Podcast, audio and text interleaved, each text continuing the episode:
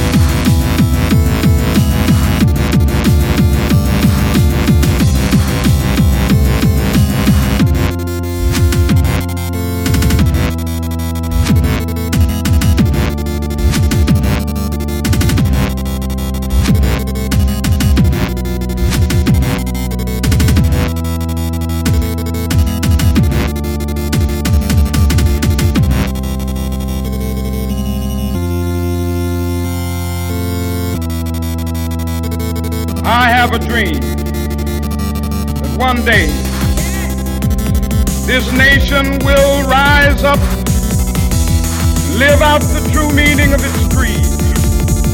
We hold these truths to be self-evident that all